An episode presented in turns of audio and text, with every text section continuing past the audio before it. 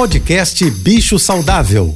Fique agora com dicas e informações para melhorar a vida do seu pet com a veterinária Rita Erickson, mestre em comportamento animal. Olá, boa tarde a todos, espero que estejam bem. Conforme combinado na semana passada, vou continuar respondendo perguntas de ouvintes.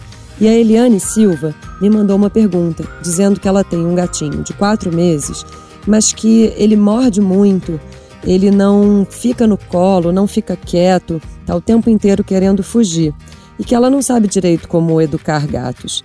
Eliane, é muito importante a gente primeiro entender que os gatos são diferentes dos humanos e dos cães.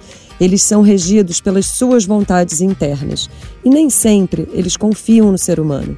Então, o ideal é esperar que o seu gatinho te procure e fazer interações sempre muito suaves, oferecendo sensações prazerosas, carinho nos bigodes, na testa e não na barriga, não pegar no colo, e aos pouquinhos ele vai ganhar a confiança de vocês e vocês nele mas também é fundamental entender se ele não tem nenhum problema de saúde, alguma dor, um desconforto.